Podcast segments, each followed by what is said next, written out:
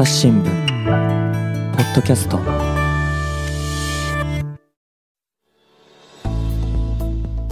皆さんこんにちは。朝日新聞の木田光です、えー、今回は暮らし報道部の山内美佐子さんをお招きしています。山内さんよろしくお願いします。よろしくお願いします。前回の続きからお届けします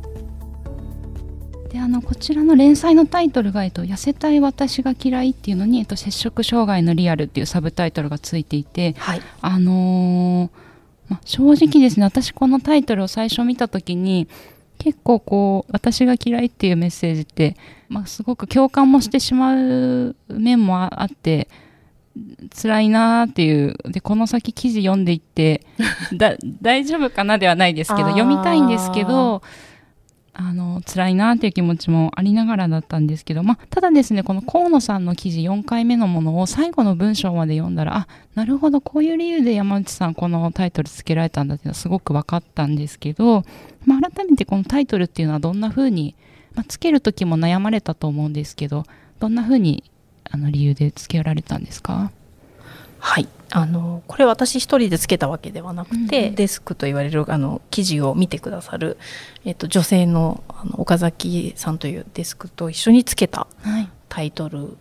なんですけれども、はい、まあ、やっぱり取材して思ったこと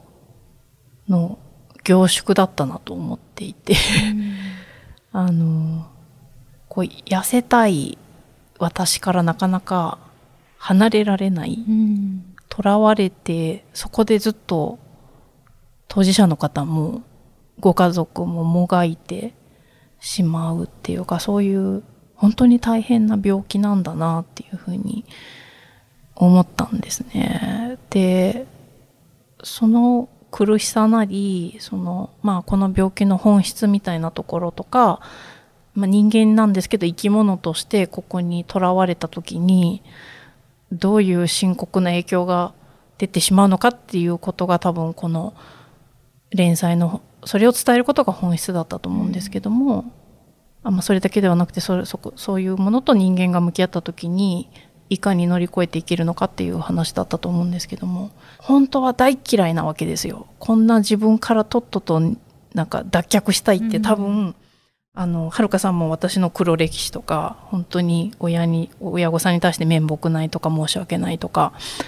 あの、とても自分、その状況の自分のことがとても嫌いなんだと思うんですよね。嫌だし、早く抜け出たいっていうふうに思ってる。うん、けど、できないっていう。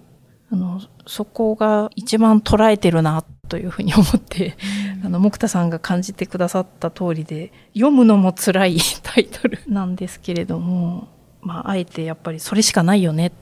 というふうなあの結果というかその結論。でこのタイトルをつけさせていただいたなというふうに思います。でもまあ今読んでも辛いですね。で私あの摂食障害って言葉を知ったのは、まあ、20代過ぎてからだったように記憶していて、はい、まあ、今では学校でも教えてもらう機会があるそうなんですけども、はい、どうなってるんでしょうか？はい、今年度から高校の保健体育の授業で、えー、精神疾患の一つとして摂食障害について学ぶ時間が設けられていてあの関係者の方は皆さんこれ画期的だねというふうに、まあ、要するに早期発見できればあの治りも早いっていうことはあのあるので、うん、そういうこあの動きが出てきたっていうことは日本でも歓迎できるねっていうところがあります。でただ絶対的にこう全体を見た場合で言えば相談窓口とか専門の医療機関がまだ少ないので、あの多くの患者さんとか家族はやっぱり不安を抱えやすいなというところがあります。で国の方が摂食障害全国支援センターというものを設置していてでそこであの啓発なんかをずっとやっているんですけれども、うん、でその中で、えー、先ほどからご紹介しているように宮城千葉静岡福岡の4県にその摂食障害支援拠点病院っていうのを作ってます。であのこの4県では連携していくそのその病院以外の周りの病院ができてきていて、でコロナ禍でその摂食障害であの受診したり入院する方って増えたんですけれども、まあ、ストレスですもんねそうそうコロナっていうのは。うん。でその時に本当に重い方命に危険のある方とか治療が最も困難な方は拠点病院なんですけども、その振り分けができるといいますかさほどでもない方っていうのはもう少し違う病院であの受けてもらえるようになってそれぐらいその治療方法とか向き合い方も含めてあの経験とかあの講習もできているような連携ができるようになったのでそうするとその開業医の方についてもあの理解が少しずつ広がっていて、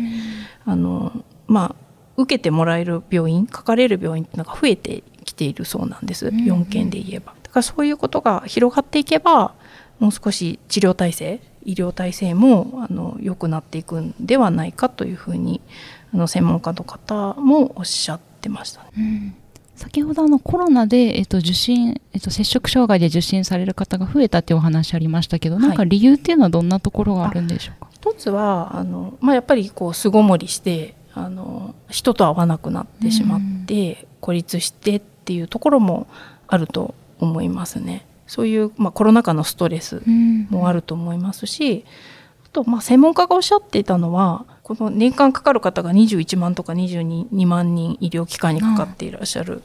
んですけれども、なんていうか今取材してて面白いな面白いというかへえと思ったのはあの今孤食が増えているのでなかなか一人でそうそうですね。あの食の異常行動について家族が発見するその機会も減ってるっていうんですよね。あまり自分のお子さんが食べてないなとかそういうことを気づくあの機会が減っている。確かに同居していてもこう生活リズムが違って帰る時間違うね塾で行って塾の先でご飯食べてる子もいると思いますしっていう中でそのコロナで巣ごもりしたり家にいる時間が長いからこそ発見が増えたっていう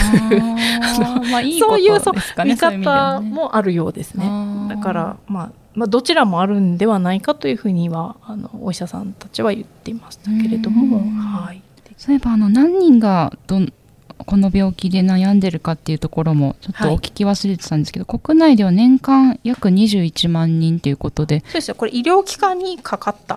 あなるほど。だからまあかかってなかったりとか自分で気づいてない方はもっともっといらっしゃるっていうことですよね。そうですね。はい、これだから氷山の一角だと思いますね。うんでだからこれ自分に自分でこの摂食障害でですっていう認識とはいか自覚も薄い方も多いですし、うんあの分かっていても偏見とか恥ずかしいっていうような思いでその SOS を出しにくいっていうこともあります。うんで1980年ぐらいっていうのはそのまあ15歳以降の発症が多かったようなんですけれども最近はその低年齢化していて、うん。これやっぱりスマホの影響だとかスクールカーストとかルッキズムの影響っていうふうに言われてますけれども、うん。小学校4年生ぐらいからあの発症ししているあの子どもたちもいい出てきているっていうような状況ですね。他の病気と比べた時のこの多さっていうのははいいかがですか、あの2000 2017年の国のあの統計ですけれども、統合失調症の患者さんが160約165万人。8倍ぐらいですかねう摂食うつ病とかそううつ病が327万人とか発達障害が101万人うんっていう数を見てると、まあ、まだそのその全体のいろんな疾患精神疾患の中でも決して多い、まあ、データとして上がってる医療機関にかかってる方だけを見るとそそこまで多いっていう一番多いっていうあのの病気ではないうんうんのでなかなか保険診療でどこまでカバーできるのかとかですね、うん。あのそういう問題っていうのはあると思いますね。うん。だから専門医がなかなか増えていかない、うん。うん。で生きづらさを対に対応した包括的な支援が求められるわけですけどもなかなか治療が難しいので、うん。薬を飲んだところですぐ治るという病気ではないのであの伴走していくお医者さんっていうのも非常にこう根気を求められますし、うん。であの保険点数が低いのでこう診療時間に見合うその報酬が得られにくいことがあってそのなかなかまあそうですよね開業医ってなるとビジネスのお金の経営の問題もありますから、うんここに積極的にあのんやりたいって思われる方っていうのは多いとは言えないんだろうなというふうになかなか増えづらい現状があるんじゃないかなというふうに思いました。うんであの今回あの連載を届けてみてあのいろんな反響あったと思うんですけどもはいいかがでしたか？そうですね。あの、やはり当事者の方、えーあと、今は回復されているけども、若い頃そうだったんだっていうような、ん。あの、40歳以上の方からの、まあ、ちょっと読んで思い出して辛くなりましたっていうような方とか、やっぱなかなか言えませんねっていう、あの、あうん、ことをそういう反響をいただきましたし、うん。あと男性からはやはりこんなに摂食障害が深刻だったとは知りませんでしたーとうん。いう声が結構多くてやはりこう何ですかね自分自身細くなりたいから自己責任じゃないですけど そのこうなりたいからやった結果そうなんでしょみたいなああのっていうふうに思ってらっしゃる方もまだまだいたようーで、うん。だから社会がこれだけこの環境を作り出している部分だとか、あのっていうところっていうのも含めてですねあの気づきがありましたっていうようなコメントなり反響をいただきましたね。はい、ちなみにはるかさんのそのご家族はどんな風におっしゃってましたか？記事を届けた後。そうですね。あのもう毎回毎回私も配信されるたびにあのいやどうどういうふうによ大丈夫かなって実は思っていて、いや本当辛いと思うんですよね。その改めてご自身が経験されたことを文字になってあと娘さんの写真があれだけバーンっていう形で出てご本人たちが望まれたことではあるにせよ、まあ自分のどうですか身近なお母様とか妹さんとかがああいう形で出るとあとっても辛いだろうなと思って、で毎回毎回出た後やり取りはしてお話を伺ってたんですけど大丈夫ですかって言いながらもう毎回涙が出ましたってうん。おっしゃってましたけどもあとは自分が経験していたことはこんなに壮絶だったんですねっていうことをなんかこう素直にあ自分は壮絶な経験をしてたんだなってうん。初めて言えましたみたいなことをおっしゃっていて、ああでも本当当事者だったらそうだろうなと思いましたね、うん。その渦の中っていうかそこの渦中にいる時はそれが本当にそここまで壮絶なことだというふうに思う余裕もなかったんだろうなというふうに思ってただやはりあのは反響もすごくいただいてるんですっていうお話もさせていただいた時にあの本当改めて言葉を託してよかったと思いますというお言葉いただいて、まあその時だけですよね、ちょっと幾分ほっとするっていう、あのなんていうか、やっぱこう人の人生なり、そのはるかさんがどう生きたのかっていうこととか、彼女自身のその病気一辺倒でない、そのもともと持ってる可愛さとか、そのチャーミングな。そうあの連載の1回目の初そうなんです。回の。ちびまる子ちゃんみたいな、あの、口癖可がねそうそう、あの、かたじけないとかそういう言葉で、あ実にこう聞いてると、あ昭昭和っぽい可愛い子だなっていうか、いうことなんですけどね。だから、まあ、毎回あの、どの方を、のお話を聞いて、記事を書くときも、もう同じことを思うんですけども、本当にこう罪深い商売だなというか、えー実際に本当に彼女がそれを読んでどう思うのかなっていうのはとても思いましたし、その人の人生を切り取るっていうのは本当にこう答えがないあのもんだなというふうには思うんですけれども、まあ、それでもこうご両親が一番こうはるかさんのことを身近に接してこられて見てこられたご両親が良かったっていうふうに思ってくださったっていうことは一つ私の中でライターとしては救いというか、あのまあ意味はあったのではないかというふうには思いましたね。はい。なんか書きぶりについてもその山内さんが前にあのちょっと硬硬かったんじゃないかっていうことをあの書かれていてもう少し時間があったらまた違うこう文章の届き方があったかもっていうことをそうですね。はい硬いっていうよりそのあの苦しさ苦悩葛藤を割とストレートに出した文章だったと思うんですね、うん。描き方として。うん。でもなんかもう少しこうそれをひ少し控えた上で本質が伝わる文章もあり得たのではないかというふうに自分では思っていて、あのなんか例えば思ったのはあの木田さんはご存知かどうかわからないんですけど、は私ずっと貧困もの問題とか虐待の問題も書いてきてるんですけどじゃあ映画で考えた時にあの闇の子供たちでしたっけ？その児童回収なりをやってる大人たちのアジアでのこの現場を描いたあのそ本当そのままドストレートにこう描いてるような、まあ、そういう原作だったからっていうのもあるんですけどそういう描き方をしてる映画もあればそのなんていうんですかあの貧困問題でいうと「万引き家族」みたいな是枝監督のそのまさに貧困を描いてるんだけどもやっぱり人間のこうその時その渦中にいる人のその当事者の生き生きした様子だとか、ちょっと笑えるシーンとかもね。笑えるシーンもそうですしそのなんかこうマスコミが何かの問題を描く時ってその課題にすごくフォーカスするので、うん。なんかこうそれ一辺倒になってしまって、あと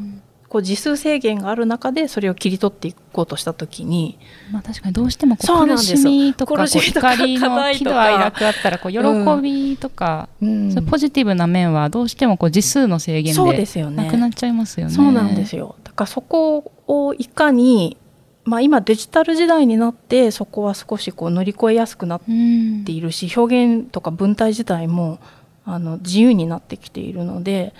そこはライターとしてはいいなというふうに思っているし、その、その分こうもっと表現の幅を広げられるし、伝え方っていうのがあのだいぶなんか引き出しというか選択肢が増えているようなうん気はしていてそこでも、まあ、人間って本当に一辺倒じゃないんですよね。なんかこうマスコミってお主に新聞もそうですけどファクトとしてこの切り方っていうのがあのあまりにもこう同じ感じになってきた部分があるのではっていう反省があって、被害者としてのあそうですそうです。とかね。うんなのでだから病気だったら病気になったっていうことだけ みたいな。うん。その前のことも今回は連載ね。とか病気の渦中でもいろんなうん。要素がおそらくあって。でそれはじゃあ自分がどう描かれたいかってなった時にじゃあ自分が摂食障害になった時になんかどういうふうに描かれたいと思いますか？なんか木田さんだったら。え そうなんかその苦しかった時とかさ まあいてることとかだけさ、なんかこう伝えられてもうん。なんかちょっと嫌じゃないですか？うん。本当の私はそれかなとか。確かに。もうちょっとこう、まあ辛い中にも楽しいことやら、うん。あの幸せがあったのになっていうことを思うかもしれないですね。そういう面もこう書いてもらいたいかもですうね。ん、そうなんですようね。ん。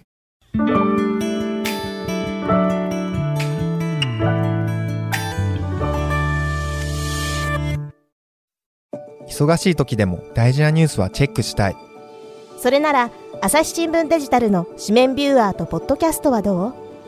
紙面なら見出しの大きさで大事なニュースが一目でわかるしポッドキャストは通勤中でもながら聞きできるよ。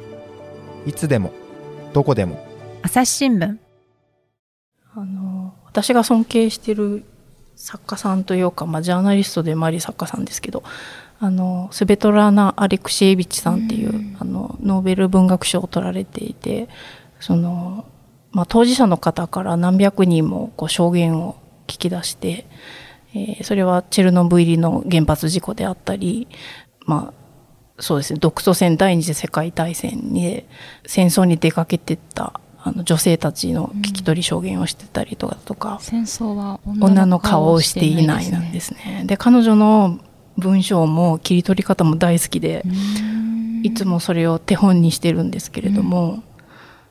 やっぱり戦争一つとってもその経験してるその戦火の中で経験することって人間が捉えてることって実に様々なんですよね。だけどそれを今までマスコミも中心にまあ、例えばその鍵括弧男男性的な見方で捉えてずっと出してきた情報があるわけでそれは戦況の話かもしれないし、その英雄の話かもしれないしっていうようなそういうこう型にはまった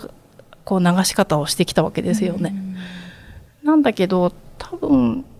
本当に人の心を捉えたりその問題の本質を捉えていくものっておそらくアレアレクシェービッチさんがやってるようなことだというふうに私はすごく思っていて、うん、だからそこにおいてその取材して人の話を聞くっていう中であの何を切り取るのかっていうことどう見せていくのかっていうのはやはり改めてそのメディアがあの私たちライター一人一人がやっぱり考えていかないといけないことだなと思いながら、でそういう意味で今回ちょっと時間がないのでああいう形にはなったんですけど。いやこれで良かったのかなっていうふうにはあのいつもこう思ってしまうところがありますね。でも時間はないと言いながらもう2年ぐらいずっとこうメールでお母様とやり取りをしたりとかそうですね結構一緒にこう伴奏長い時間一緒に伴奏されてきたんだなっていうのも、はい、あだからこその今回の記事なんだなっていうのもすごく思ったんですよね。そうですねそれはとても大切結果として見た時にあの良かったそそれがないとあの書けなかったかなというふうには思うんですね。だからそこの2年があってからこそ書いてみた時にあのご両親がそれを読んだ時に違和感があんまりない記事になってくるっていうかあのそこだと思うんですよね。ただかといってその何ですかね私がじゃあ書いた文章が全部を言い言い当ててたかっていうと実は絶対全然そんなことはないと思うのでなんかこう、うん、伝えるって本当に難しいなっていうふうに毎回あの思っていて。でそれはもう記者になって20年以上になりますけど年々そう思うというか 重い重い仕事ですしあの毎回ドキドキしてますね。これはどうしようみたいな。なんか本当にあと間違えば簡単に人を傷つけるものですからあの特にその本質に迫れば迫るほどそこのせめぎ合いなりあのっていうものは出てきてきてただあのそれを含めても自分が背負うっていうことが大切であのそれがないとやっぱりこういけない仕事ではないかなというふうになんか記者ってやっぱりそういう仕事なんだろうなというふうには思うんですけど、ちょっと44にもなって結構最近体に応えるなみたいな あの心身にあの影響があってしますね。山内さんご自身は今回取材をされながらあの、まあ、とてもこう辛い面もあったと思うんですけども、はい、何かこう生活の中でストレス発散っていうんですかね。なんかそういう気分転換とかにしてたものってありますか？そうですね。あのまさにこのレディー・ガガさんの。もともとレディー・ガガさんとあのテイラー・スウィフトさんっていうとなんか変ですけどなんか。お二人はそうそうあのすごい好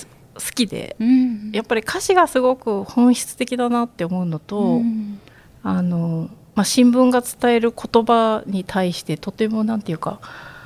あのスッと入ってくるっていうか、うん、あのってずっと思っていてあの別にそのいろんな音楽を聴くわけじゃないんですけどいいなというふうにいつも思うんですよね。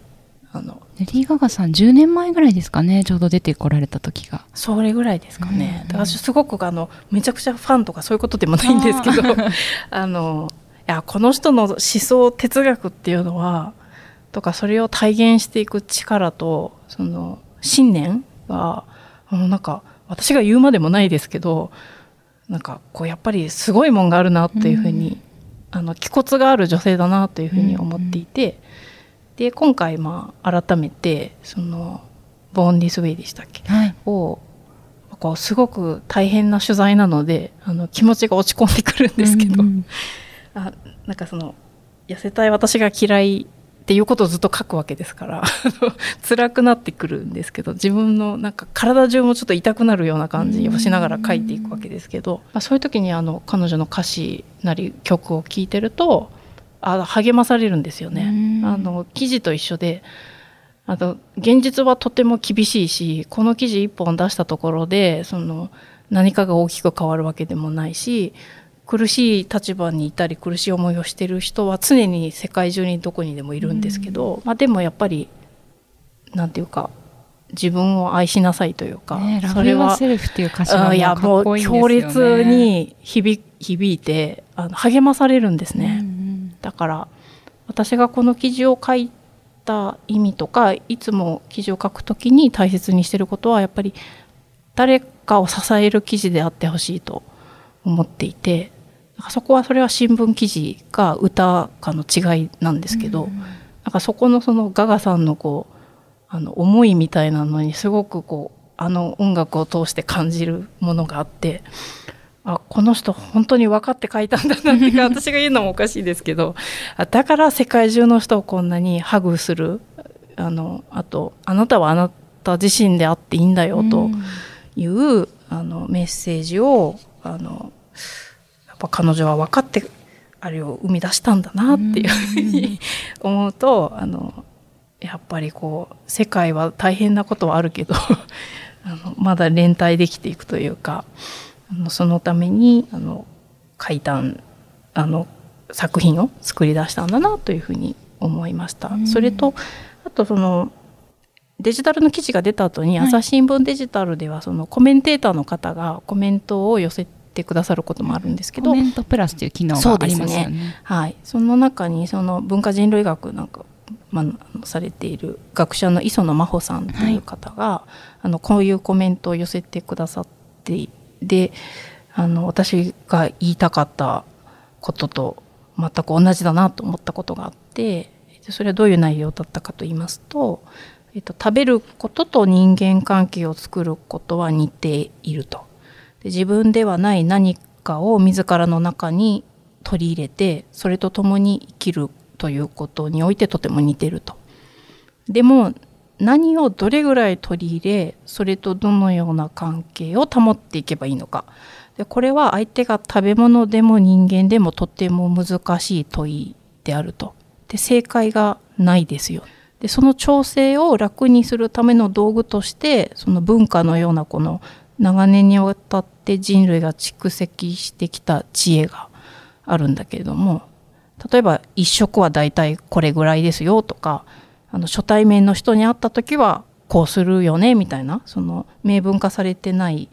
指標というかその知恵ですよね。で人間ってそういうものを幼い頃から学んでくるんですけどもこのまあ暗黙知が邪魔になるような場面がでできてきていてその一つが痩せたいっていう思いじゃないかというふうに、うん、あので磯野さんあの摂食障害についてのあの著作もあって、うん、あの当事者の方に何も聞かれた上でこの病とはこう文化人類学的に見た時にどういうことなのかっていうことをずっと考えてこられた方なんですけど、うん、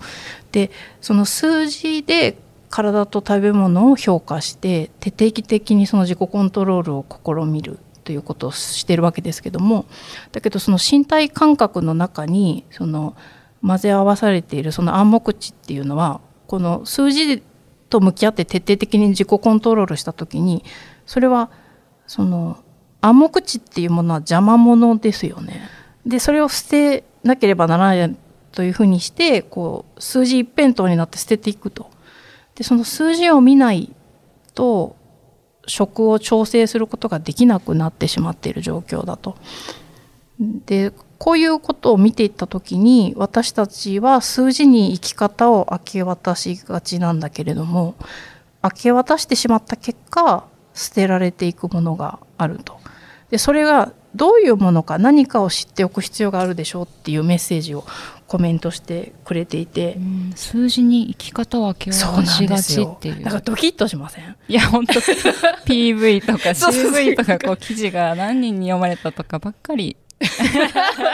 ドキッとしますよね。でこれは多分資本主義経済とかその何か何ですかね。やっぱりこうまあ、給料をもらって生きていくっていう働くっていうこのお金に何でも換算して数字に換算して価値を見ていく、まあ、それは成績もそうかもしれないし、うん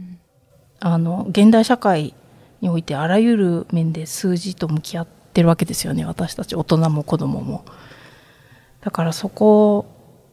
の中で数字に現れてこないものをとのバランスそこをちゃんと見ていくとか感じていくことの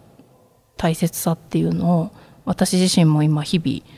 あの感じていて、世界がどうであろうと自分はそういうふうにするみたいに。まあ世界は数字をすごい数字をすごく言ってくるし資本主義経済ってそういうもんだと思うんですけどまあでもなんかそこのコントロールバランスを失わないっていうことは摂食障害に限ったことではなくておそらく他の分野とか今を生きてる全ての人にあの考えてもいただきたいというのはちょっとおこがましいですけど一緒に共に考えたいなというふうに思っていて、まあ、そういう思いもあってあの取材すればするほどその問題を秘めてるあの一つそこが現象として現れてるあの病だなというふうに思ったので、あのなんか自分自身もとにかくこう考えさせられましたしあのこれからの自分の生き方についても考えなきゃっていうふうに思いました。であの本当に今日お話を聞いてきても背景っていうのがいろいろでそうですね。あの、まあ、成績とかで人の価値を測る学校だったりあと体重っていうのを本当に気にしちゃうような社会だったりあの女性を見た目だけで判断するような風潮だったりもいろんな原因が合わさってのこの生きづらさの病だと思うんですけど山内さんもずっとおっしゃってますけど本当にそのご家族とかご本人だけじゃなくてやっぱり周りのサポートっていうのが、まあ、特に病院を出た後入院から退院した後とかだと、まあ、社会がどんな風にあの支え合っていくかっていうところがとっても大事だと思うんですけどもあの身近なことからまあ何か私たちできるアクションっていうのが、まあ、いくつもあると思うんですけどどんなことがあると思われますか？そうですね。あのやっぱり、まあ、悩んでる方とか当事者の方家族の方から、まあ、もし相談を受けたとすれば本当にきまず聞聞くということだと思いますし、うん、なんかこう太っててもいいんだよとかっていうこともおそらく違っていて、うん、何ですかね。今の自分の、まあ、社会で溢れているメッセージをもとに対応しないっていうことなのかなというふうには思いますね。でもその打ち明けてもらったとすればとても信頼されてるっていうことなのでまずお話を聞いてあげたりすることだと思いますしそれからやはり医療機関にあのかかって病院行った方がいいんじゃないっていうことを言ってあげるだとか、うん、あのあと回復途上にある方ももちろんたくさんいらっしゃるわけであのそういう方からまだ吐いちゃうんだよねっていうもし言われたとしてもあでもそれはあのそれはそれでいいんじゃないのかっていうその受け入れるっていう、別にそれを見て咎めるっていうことをすることもね良くないっていうかその違うと思うので、生きていくための方法っていうことですもんね。と思いますね。それをこう社会がとか周りの人が持っていけば持っていればもう少しこう違うあの動きになってくるというか、抱え込んで孤立するっていうことではなくなると思うんですけどあとはあの鈴木先生もおっしゃってますけどもあの必ずしも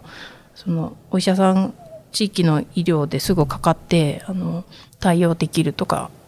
ところっていうのも少まだ少ないと思うので、うん、あと専門病院は予約でいっぱいだったりするのであの先生も鈴木先生もおっしゃってますけど学校医とか校医とかあの養護の先生だったりそういう方にまず相談してみるみたいな、あのまあ、話を聞いてもらえる人のところにその専門性を持ったところとかあのまず心を持って話を聞いてくれる人のところにつながっていくっていうのが一番大切なんじゃないかなというふうに思いますね。うん。であのレディー・ガガさんのお話ありましたけど、はい、本当に私あのこの連載を全部読み通した時にもちろんその苦しみもすごく書かれてはいるんですけどなんかはい。生きていく時のその気骨って先ほど山内さんはいおっしゃってましたけど、ええなんかこう人の力強さみたいなところもすごくあのメッセージとして伝わってきてなんか「痩せてる私が嫌い」っていうタイトルとあと「ラブ・ヤー・セルフ」っていうそういうはい。ボンディスウェイで書かれてる、ええええそのメッセージって本当裏表なんだろうなと思って、そうですね。そういう強さもすごく伝わってきた連載だったと思うのでぜひあの細かいことは本当に文章をあの読んでいただけたらと思うんですけど最後にあの山内さんからあの他にこう皆さんにお伝えしたいことあれば。あの十二分あ十二分に。ちょっと話しすぎたぐらいかなと思うんですけど、まあ、ただあのあれですね。あのうんまあやっぱり人間っていうのはあの弱い部分も大変な部分もたくさん持っている私も含めてっていうか、まあ、うん自分自身そう思うんですよね。うん あの課題の方が多いぐらいの人間だなと思うんですけどただその困難にある時にどう振る舞うのかっていうことと困難に向き合った経験っていうのは必ずこう糧になっていくというふうに思うんですね。だから44まで生きるとなんか最近そういうふうに思っていて、あの向田邦子さんという作家さんが大好きで、はい。あの実によく人間を切り取っていて非常に素敵な文章なんですけども、あの向田邦子さんもずっとおっしゃられていたのはあの家福はこう人間の人生において、まあ、同じ量あってこうあざなえる縄のごとしではないですけど家福っていうのは？ああのあれですね。あ災いと災いと幸福の福ですね。あの本当にそうだなっていうふうに思うんですね。うん。まあ、キキキリンさんとかも大好きな方なんですけどあのこうがんになってありがたいみたいな話もそうですけど、こうあとこのはるかさんのお母様はのことをすごく尊敬してるしかっこいい女性だなというふうにいつも思うんですけれども、あの本当に悲しいこととか、えー大変なことが起きた時にそこから何を学んで次どう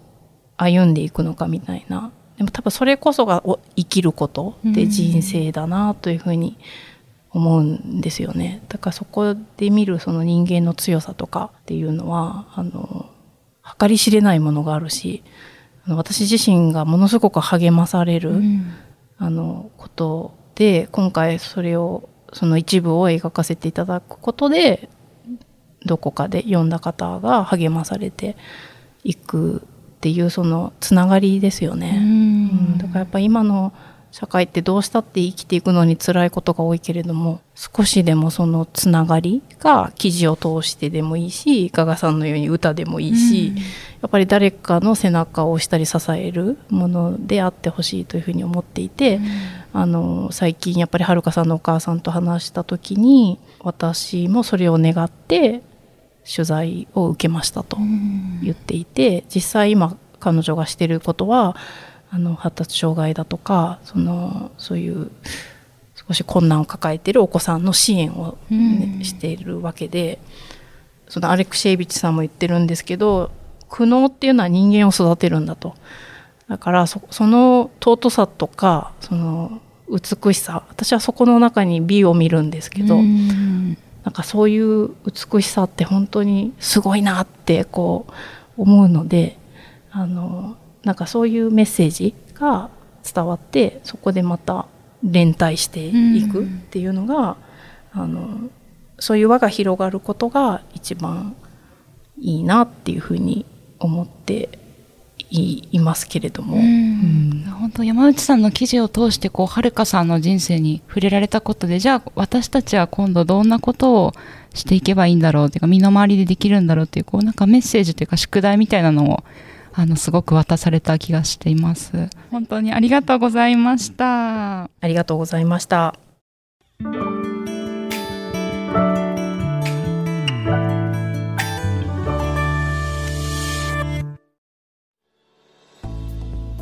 はい、えっと、本日山内美佐子さんにお話をお伺いしてきました。であの聞いてくださってる方の中に、えっと、まさに摂食障害について悩んでる方とかあの周りにそういう方がいらっしゃる方もいると思うのであの相談先などもご紹介いただけたらと思います。はい、えー国が設置しております、えー摂食障害全国支援センターの、えー相談ホットラインというあのものがあります、えー電話なんですけれども、えー、047-710-8869でこれ火曜日木曜日金曜日の9時から、えー午後3時までの受付になってます6時間の間ですね。そうですねただあの